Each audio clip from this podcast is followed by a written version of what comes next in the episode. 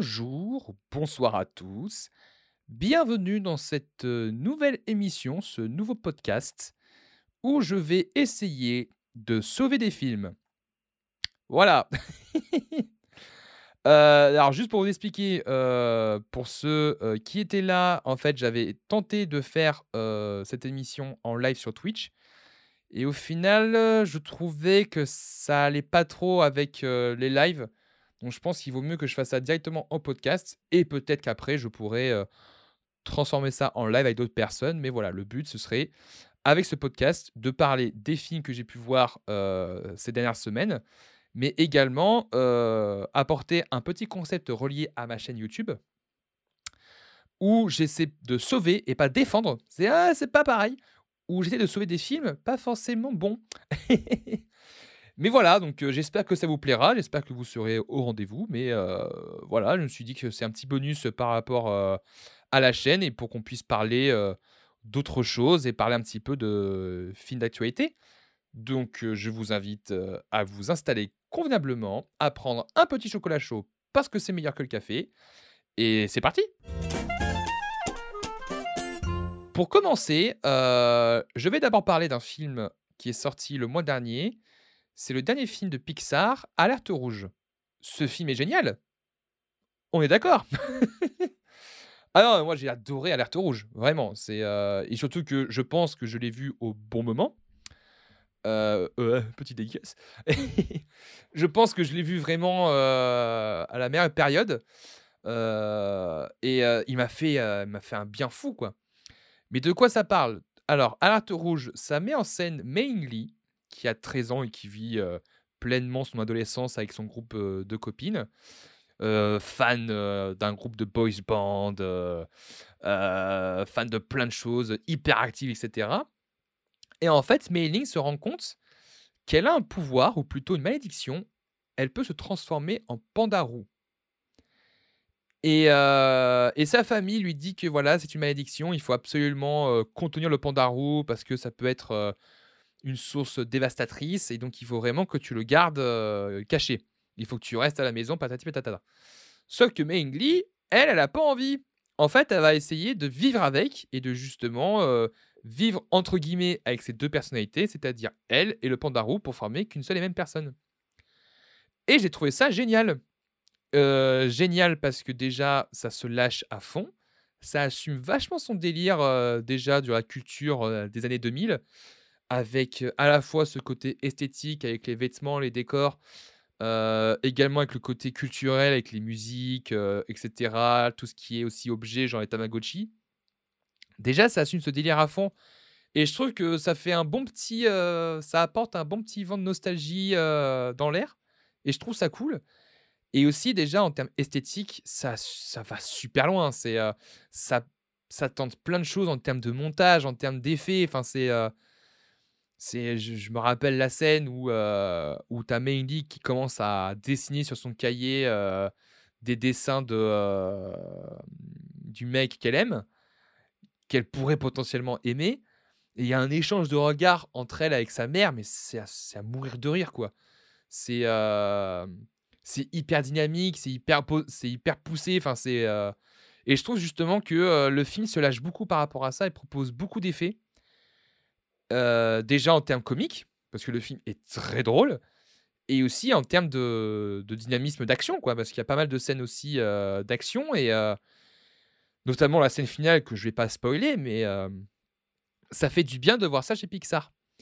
Et j'avais fait un petit peu la comparaison parce que, en fait, pour moi, Alerte Rouge et Luca ont un peu des thèmes similaires.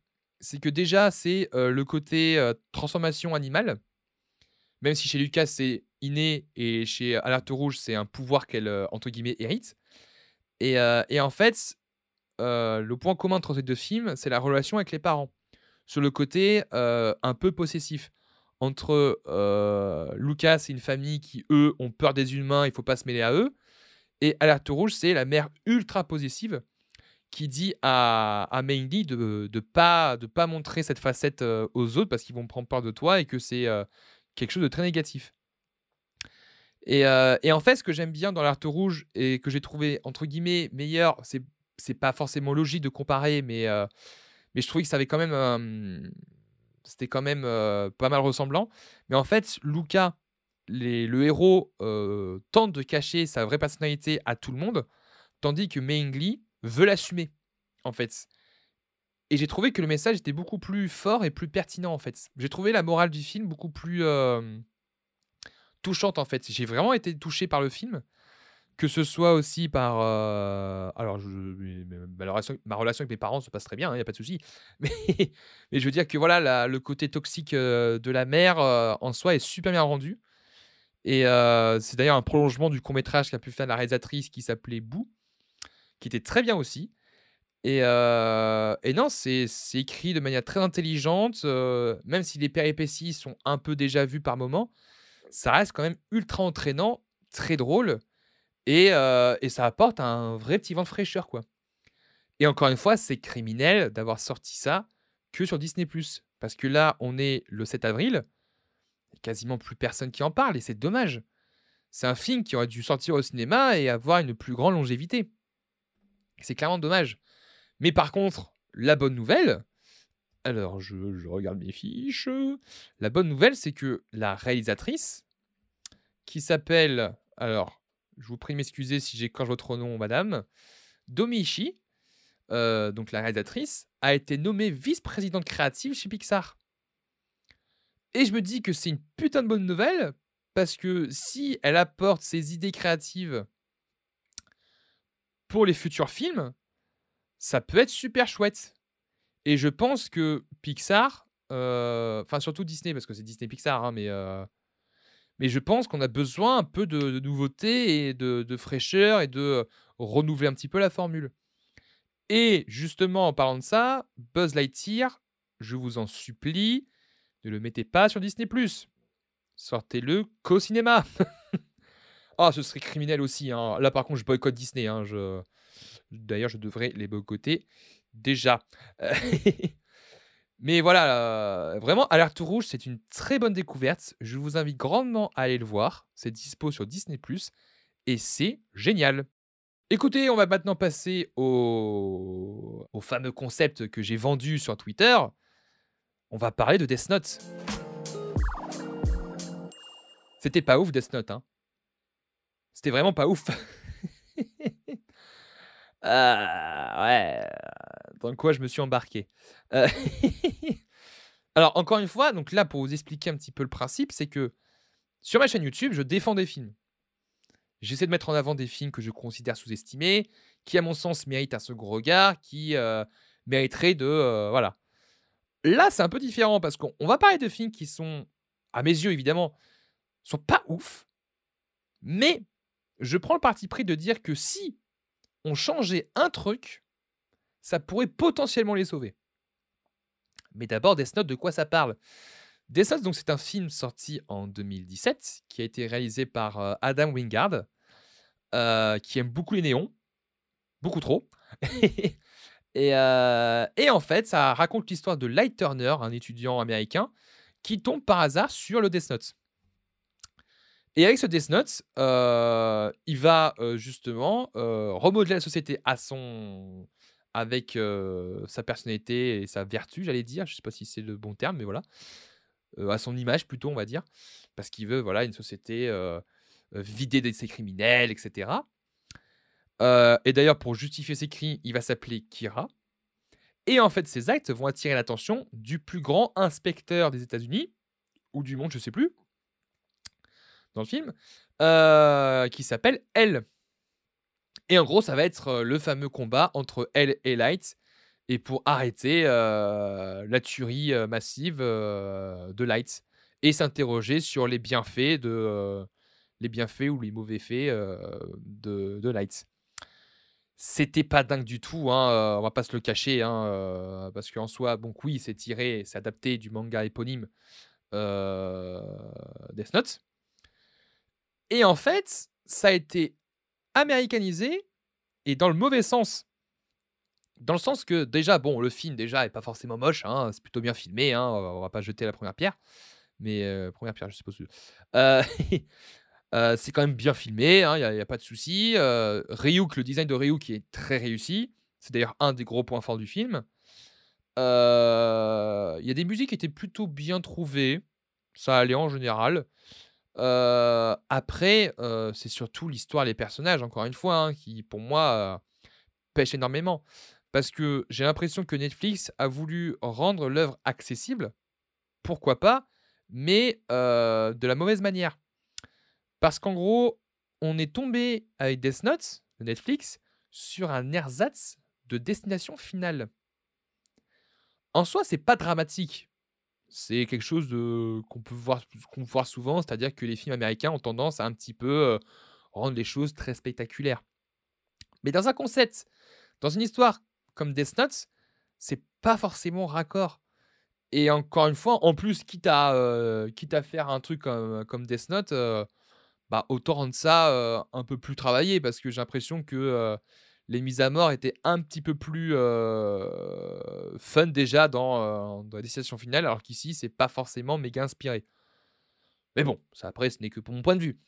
Et encore une fois, si c'était que ça, bon, c'est pas grave. C'était juste, voilà, histoire de rendre le truc un petit peu plus dynamique, pourquoi pas. parce qu'en gros, Death Note, le manga, c'est surtout un duel psychologique plus qu'un film d'action. Et là, on a l'impression d'avoir un plus un film d'action qu'un thriller. Parce qu'il y a pas mal de scènes d'action aussi à l'intérieur notamment la grande scène finale avec une, euh, une grande roue qui s'affaisse, euh, voilà. Euh, bah, c'est pas dingue, quoi. Et en fait, moi, ce qui me dérange le plus, et c'est là où je voulais en venir avec Death Notes, c'est que le problème pour moi, ce sont les personnages. Qui en fait, c'est pas des personnages, voilà, ce sont juste des personnages. Ce sont les mêmes que le manga, mais juste américanisés. Ils ont les mêmes prénoms, quasiment la même, quasiment la même personnalité, mais en fait, c'est juste ces personnages-là, à la fois ressemblants et différents. En gros, ça a le cul entre deux chaises. On a l'impression que ce film-là veut respecter le manga tout en apportant quelque chose de différent. Et, et je trouve ça dommage qu'ils aient pas assumé un vrai parti pris. Et c'est là où je veux en venir justement. C'est que pour moi, si on veut adapter un manga et là, en l'occurrence, Death Note. Si on veut adapter Death Note, il faut adapter le concept. Il faut adapter l'univers et pas l'histoire. J'explique. En gros, prenons un exemple. Imaginons que nous sommes dans les années 2000 euh, aux États-Unis, post-attentat, euh, et que là, un Death Note tombe dans les mains d'un euh, d'un Américain lambda qu'est-ce qui se passerait? Qu'est-ce qui se passerait par rapport au contexte social, politique et économique dans, au début des années 2000 Qu'est-ce qui se passerait si on donnait le pouvoir à un mec ou à une femme de, pouvoir tuer, euh, euh, n'importe qui et n'importe comment, bien sûr? Qu'est-ce qui se passerait avec ça? Et on peut même partir encore plus loin. Imaginons que le Death Note, n'importe quoi, que le Death Note tombe en plein milieu de la Révolution française. Qu'est-ce qui se passerait? Est-ce que ça tomberait dans les mains d'un révolutionnaire ou d'un aristocrate? Et avec ces deux possibilités, qu'est-ce qui se passerait? Et je pense que là, on aurait vraiment une un vrai parti pris et une dimension beaucoup plus intéressante et psychologique avec ce pouvoir-là. Et ça pourrait créer une putain d'anthologie. On ferait, euh, je sais pas, une adaptation en série de Death Note avec une saison un pays, une ville, une période différente. Et là, on aurait quelque chose de tellement dingue. Et, et là, pour le coup, on pourrait même tomber sur, je, dis une bêtise, mais imaginons, on a un pacifiste, un vrai pacifiste, qui tombe dessus. Est-ce qu'il refuse le pouvoir? Est-ce qu'il fait autre chose? Il y a plein de trucs à aborder et plein de possibilités à faire avec ça. attendez, excusez-moi. Pardon. Il y a plein de possibilités, il y a plein possibilités possibles, oui. Il y a plein de possibilités avec ce concept. Et pour revenir au film de Death Note, de Netflix, je pense qu'avec cette solution-là, c'est-à-dire changer tous les prénoms des personnages, on aurait pu sauver le film et partir sur une adaptation libre du manga.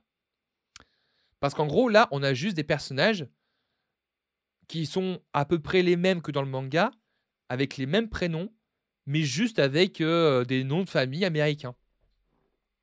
Heu mais si tu changes tous les personnages et que tu changes à peu près leur personnalité, qui à la limite peuvent se rapprocher un petit peu du manga, pourquoi pas?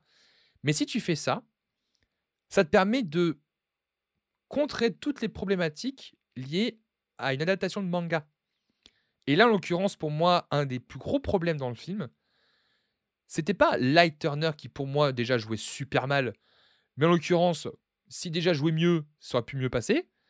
C'est pas forcément elle qui, pour moi, en plus, j'aimais bien le traitement de elle dans le film, qui était un petit peu plus humain et plus colérique parce que tu sentais que ça le dépassait. Même si c'est pas forcément le personnage dans le manga, je trouvais que ça apportait quelque chose d'intéressant. Mais pour moi, un des plus gros problèmes et qui m'ont fait dire que, en fait, ils ont jamais lu le manga, c'est par rapport au personnage de Watari. Pour vous expliquer, Watari, c'était en fait le majordome, l'acolyte de L. Et en fait, Watari, c'est un pseudo dans le manga. Justement parce que c'est un agent secret, etc. Donc ils vont pas. Voilà. Bah, sauf que dans le film, en fait, c'est son prénom. En fait, il s'appelle vraiment Watari. Alors, vous le voyez pas, mais j'ai fait, euh, une moue un peu bizarre, mais oui, enfin, c'est. euh, pour moi, c'est débile. Enfin, c'est. euh, Au-delà du fait qu'ils auraient pu faire une adaptation libre, ils ont pris plein de décisions débiles qui rendaient le coup parfois incohérent, voire parfois insupportable. Et c'est dommage, parce que le concept de Death Note, qu'est-ce qui. euh, il y a tellement de possibilités, encore une fois. Et, euh, et pour revenir à ça, je pense que les adaptations de manga, si elles veulent être réussites, il faut qu'ils adaptent l'univers, le concept, plutôt que l'histoire et les personnages. Sinon, ça marche pas. Parce que adapter un manga, c'est plus compliqué qu'un livre. Parce que c'est con, parce qu'il y a des images dans le manga. Les traits des, personnages, les, leur personnalité, leurs émotions sont beaucoup plus marqués avec des dessins. C'est con à dire, hein, mais avec des dessins, plus qu'un qu'un roman. Parce qu'un roman, ça peut être interprété et imaginé de plein de façons différentes. Moi, je vais prendre l'exemple de Dune. Le Dune de Jodorowsky, de Villeneuve et de Lynch, les trois ont trois visions différentes. Alors que si tu adaptes euh, Full Metal Alchemist, euh, c'est compliqué de partir sur quelque chose de ultra différent. Sauf si tu adaptes le concept. Et là, tu peux partir sur une vraie vision d'auteur. Alors, je vais pas prendre Full Metal Alchemist parce que c'est euh, c'est trop marqué. Mais on m'avait dit ça lors du premier essai de live. Prenons Helsing. Même si Helsing, l'histoire est ultra marquée, mais en soi, le concept, c'est la fondation Helsing qui doivent battre des ghouls nazis. Tu prends ça dans une période différente, enfin, où tu prends ça, où tu prends d'autres personnages, il y a moyen d'eux, tu vois. Et récemment, c'était Cowboy Bebop de Netflix qui a été très mal reçu et qui a eu qu'une seule saison. Mais les personnages sont tellement marqués, enfin l'univers est tellement euh, apprécié et ancré dans la pop culture que c'est compliqué de faire une adaptation live et de respecter tout ce qui est fait. Mais pour Death Note, pour moi, ça marche. Death Note, pour moi, c'est un manga qui peut être, entre guillemets bien sûr, facilement adapté. Mais il faut bien le faire. Et là, en l'occurrence, c'était pas dingue. oh, j'ai pas boudé mon plaisir. Deux, trois passages, deux, trois séquences qui étaient quand même sympas, mais euh, franchement, c'était pas ouf, quoi. Et c'était tellement pas ouf qu'ils ont, qu'ils ont le deuxième volet qui est prévu. Et on n'a toujours aucune nouvelle, donc je pense qu'ils l'ont annulé en fait. Ça sert à rien de. Parce qu'en plus, Adam Wingard, il a été occupé avec Godzilla versus Kong. Donc je pense que euh, là, pour le coup, euh, soit ils l'ont mis de côté, soit. euh, Mais bon. L'avenir nous le dira. Mais voilà, je pense que ma proposition pour sauver Death Note, c'est de changer les personnages. Ou en tout cas, de rien que changer leur prénom. Là, déjà, tu enlèves toutes les problématiques qu'il y a derrière. Euh, bah écoutez, on va passer à la suite. Et on va parler d'un autre film que j'ai pu voir. Et qui, par contre, ça, c'est une putain de pépite. Connaissez-vous Nine Days? Eh bien, vous devez connaître. Nine Days, c'est incroyable. Mais c'est incroyable. C'est avec. Attendez, je vais ressortir. euh, Parce que j'ai plus le nom des acteurs. Ah, je suis loin de mon ordi. Alors, Nine Days, voilà. Alors déjà, Nine Days, de quoi ça parle? Donc c'est un film américain sorti, heu, en 2021 et là il est sorti en VOD, heu, il y a quelques, mois. Il est dispo sur Amazon, YouTube et MyCanal, heu, à la location et à l'achat par contre. Mais en gros de quoi ça parle? Ça parle d'un mec qui vit isolé dans un désert, heu, alors on ne sait pas si c'est, heu, réel ou pas, mais en fait, c'est un mec qui est un juge d'âme. En fait, il va interroger, heu, divers candidats, tous différents, pour savoir s'ils sont, éligibles pour avoir une humanité. En gros, si pour eux, c'est possible de vivre ou non. Donc en gros, ils vont devoir passer 9 jours dans un désert à passer plein de tests avec le juge pour savoir s'ils sont éligibles. Et en gros, l'histoire, heu, commence au début avec des nouveaux candidats et il y a une, heu, il y a une femme qui arrive et qui a l'air beaucoup plus, hem, originale que les autres, qui va un petit peu chambouler le, le l'organisation du juge. Donc ça prend ce point ce parti-là. C'est alors, c'est réalis c'est réalisé par Edson Oda.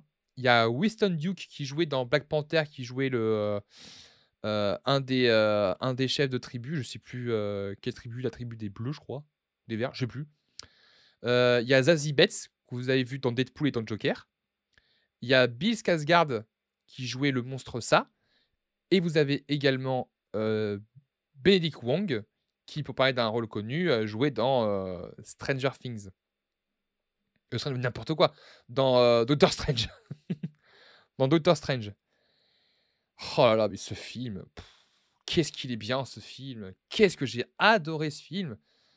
C'est j'en tremble encore. C'est c'est d'une poésie, d'une bienveillance et d'une douceur. C'est c'est incroyable. Il y a tout un propos justement philosophique sur la vie et la mort, sur savoir comment on mérite cette, heu, humanité, comment on fait et cetera et justement aussi ces questions par rapport à l'humanité, c'est-à-dire que, est-ce que ces personnes-là ont mérité? Est-ce qu'elles ont réussi?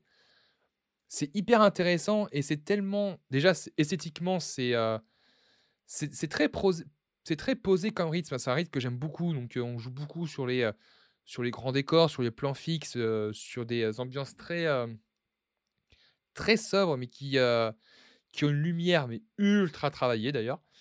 Mais vraiment, tu sens que l'esthétique, elle appuie encore plus ce côté, heu, solitude, où vraiment est seul au monde avec cette, heu, cette maison au milieu de nulle part qui, voire même, est potentiellement pas sur terre et ensuite, ça permet de rapprocher les personnages qui sont tous mais plus attachants les uns que les autres, quoi et en fait, leur but, c'est de, aux candidats de prouver qu'ils sont capables d'être humains. Il va y avoir plein de situations différentes et cetera. Et au fur et à mesure, les candidats vont être éliminés. Et en gros, la particularité, c'est que le juge est le seul à proposer quelque chose, c'est-à-dire que, heu, quand la personne est éliminée, elle dit: «Pense à un moment fort que tu as pu voir et heu, écris-le-moi et je vais te le faire vivre» et là, on part sur des instants, mais de grâce, tellement magnifiques, où, heu, je prends le premier exemple, où il y a un des candidats qui est éliminé. Et en fait, lui, heu, ce qu'il veut, c'est juste vivre un moment sur la plage. Et en fait, le mec va recréer un décor de plage avec les moyens du bord, avec des projecteurs, avec du sable et cetera. Et en fait, il va faire vivre à cette âme en peine un dernier moment de vie avant de passer à trépas. C'est tellement beau, enfin, c'est c'est indescriptible tellement ça m'a enfin, ça m'a tellement touché et je pense que ça pourrait vraiment vous plaire. C'est très atypique, hein, comme film, hein, c'est très indépendant, c'est très, heu, c'est très original encore une fois, hein, c'est on est loin des carcans, heu, ultra dynamiques et tout. On est vraiment sur un travail d'atmosphère, de d'émotion aussi par rapport aux personnages et heu, d'ailleurs les acteurs jouent tous excessivement bien. Ils jouent tous trop bien et donc ça c'est, j'aime beaucoup justement, heu, Winston Duke qui joue tellement bien dans le film, mais vraiment, je j'ai pas les mots. Mais heu, mais ouais, franchement, moi, je vous conseille vivement de le voir et par contre, ce qui m'étonne, c'est que déjà le film a coûté 10 000 000 $. En France, c'est assez massif, mais aux États-Unis, c'est très petit. Et encore, parce que je pense que ce qui a coûté le plus cher, c'est le casting. Parce que c'est quand même quatre, euh, quatre gros acteurs. Hein. C'est pas les, euh, têtes d'affiche, hein, mais ça reste quand même quatre euh, acteurs importants. Ou en tout cas, quatre acteurs à la carrière, à une carrière ascendante. Ça rapportait que 1 million. Alors, c'est sorti en plein milieu du Covid, hein, donc aux États-Unis, c'est toujours compliqué. Et surtout face à d'autres mastodontes, je pense qu'il y avait Fast and Furious 7, 9, 9 c'est ça, 9 à cette époque-là. Donc c'est compliqué. Mais putain, la distribution a dû être catastrophique, quoi. Donc, et encore une fois, c'est, c'est quoi à dire, mais j'ai l'impression qu'on échappe à des pépites comme ça. Personne en entend parler, quasiment personne n'en parle. C'est pas distribué en France. Même quand ça sort en VOD, on n'est pas au courant. Et c'est dommage parce que ce genre de film, mais ça fait que du bien. Ça fait tellement du bien. Et je pense que c'est important de voir ce genre de film en ce moment. Ça, ça part de sujets, euh, de sujets forts, de sujets peut-être durs et peut-être sensibles pour certains, mais euh, ça fait du bien, quoi. La fin, mais euh, la fin, mais j'en ai pleuré de joie tellement c'était beau et émouvant, quoi. Donc ouais, je vous conseille impérativement de voir Nine Days. Alors, c'est dispo encore une fois sur Amazon, mais c'est payant, donc voilà. Mais, mais vraiment foncez, quoi. Vraiment, vous le regretterez pas. Et honnêtement, j'ai vraiment envie d'en parler sur YouTube. Peut-être que je vais chambouler mon programme pour en parler. Voilà, petit, petit teasing. J'ai envie d'en parler, je pense. Je verrai. Je verrai si ça m'inspire. Mais en tout cas, il y a, y a moyen de faire quelque chose de cool avec. On va passer à la suite. Et là, on va pas parler de film, on va parler d'un jeu vidéo qui a absorbé mon âme pendant de longues journées. C'est Elden Ring. J'adore ce jeu autant qu'il me frustre. C'est impressionnant. J'ai vraiment les deux sentiments. Hein. Je trouve que c'est un jeu incroyable. Mais putain, qu'est-ce qui m'a fait rager? Et pas forcément parce que c'est compliqué, hein, mais... Alors, Elden Ring, c'est créé par euh, le studio From Software. Un studio qui derrière les Dark Souls, euh, Sekiro et Bloodborne. Ce sont des jeux très, euh, très particuliers qui ont tous cette particularité de laisser le joueur vivre l'aventure tout seul. C'est-à-dire, ils ne sont jamais guidés par l'histoire, en tout cas de manière traditionnelle. Ils vont devoir justement trouver les clés par eux-mêmes de l'histoire et du gameplay pour pouvoir découvrir l'univers autour dans lequel, euh, dans lequel ils vivent. C'est des jeux réputés comme étant très austères et très compliqués. Donc c'est pas c'est pas forcément accessible à tout le monde. Mais je trouve que Elden Ring alors j'ai pas joué à tous les jeux France Software, mais connaissant le jeu et ayant pu jouer à quelques-uns, c'est vraiment la consécration d'une formule autour du monde ouvert. Parce que franchement, le jeu est ultra addictif. Le jeu est immense, mais vraiment, il est démesuré. Ça fait peur à tel point que c'est grand. Il y a tellement de choses à faire et à découvrir. C'est tellement imaginatif et, euh, et surtout entraînant, quoi. C'est, euh, je ne sais pas si vous avez vu euh, des images du jeu, mais la direction artistique, le travail de mise en scène, mais c'est incroyable. Et, et justement, c'est c'est là où le jeu marche aussi énormément, c'est que on n'a pas forcément besoin de cinématiques, de dialogue pour comprendre ce qui se passe, parce que rien que la mise en scène du jeu te permet de comprendre plein de clés ou te donne les clés pour pouvoir comprendre aussi l'univers. Et ça, c'est trop exaltant. c'est exaltant, mais c'est aussi frustrant parce qu'on n'est pas habitué à être autant lâché dans la nature comme ça il y a toujours normalement un moment où tu es guidé un petit peu. Là, Elden Ring, c'est un petit peu plus accessible que les autres jeux de la saga Souls, quand même. Mais qu'est-ce que c'est cool! C'est cool, mais c'est dur. C'est dur. Honnêtement, c'est dur. Hein. C'est vraiment très, très dur. C'est trop, trop dur. Pour avoir joué tout à l'heure, j'ai galéré à un boss encore une fois, mais c'est. J'ai fini le jeu. J'ai réussi à finir le jeu. Il y a vraiment des passages, mais c'est incroyable. Tu as des boss qui sont mais trop trop bien trouvés, qui ont un design mais de malade mental. Heu, franchement, c'est trop bien. Après, le jeu a quand même pas mal de défauts, hein, heu, des défauts un peu typiques, de la firme et par rapport au jeu, c'est que déjà, en termes de caméra, c'est pas forcément le plus, le plus pratique, hein, parce qu'on a souvent des combats de boss dans des arènes qui sont pas forcément les plus adaptés et la caméra a du mal à suivre. En tout cas, c'est pas la plus, c'est pas la plus pratique, quoi. Ensuite, on a beaucoup de boss qui se répètent. Et heu, donc ça, je trouve ça un peu dommage.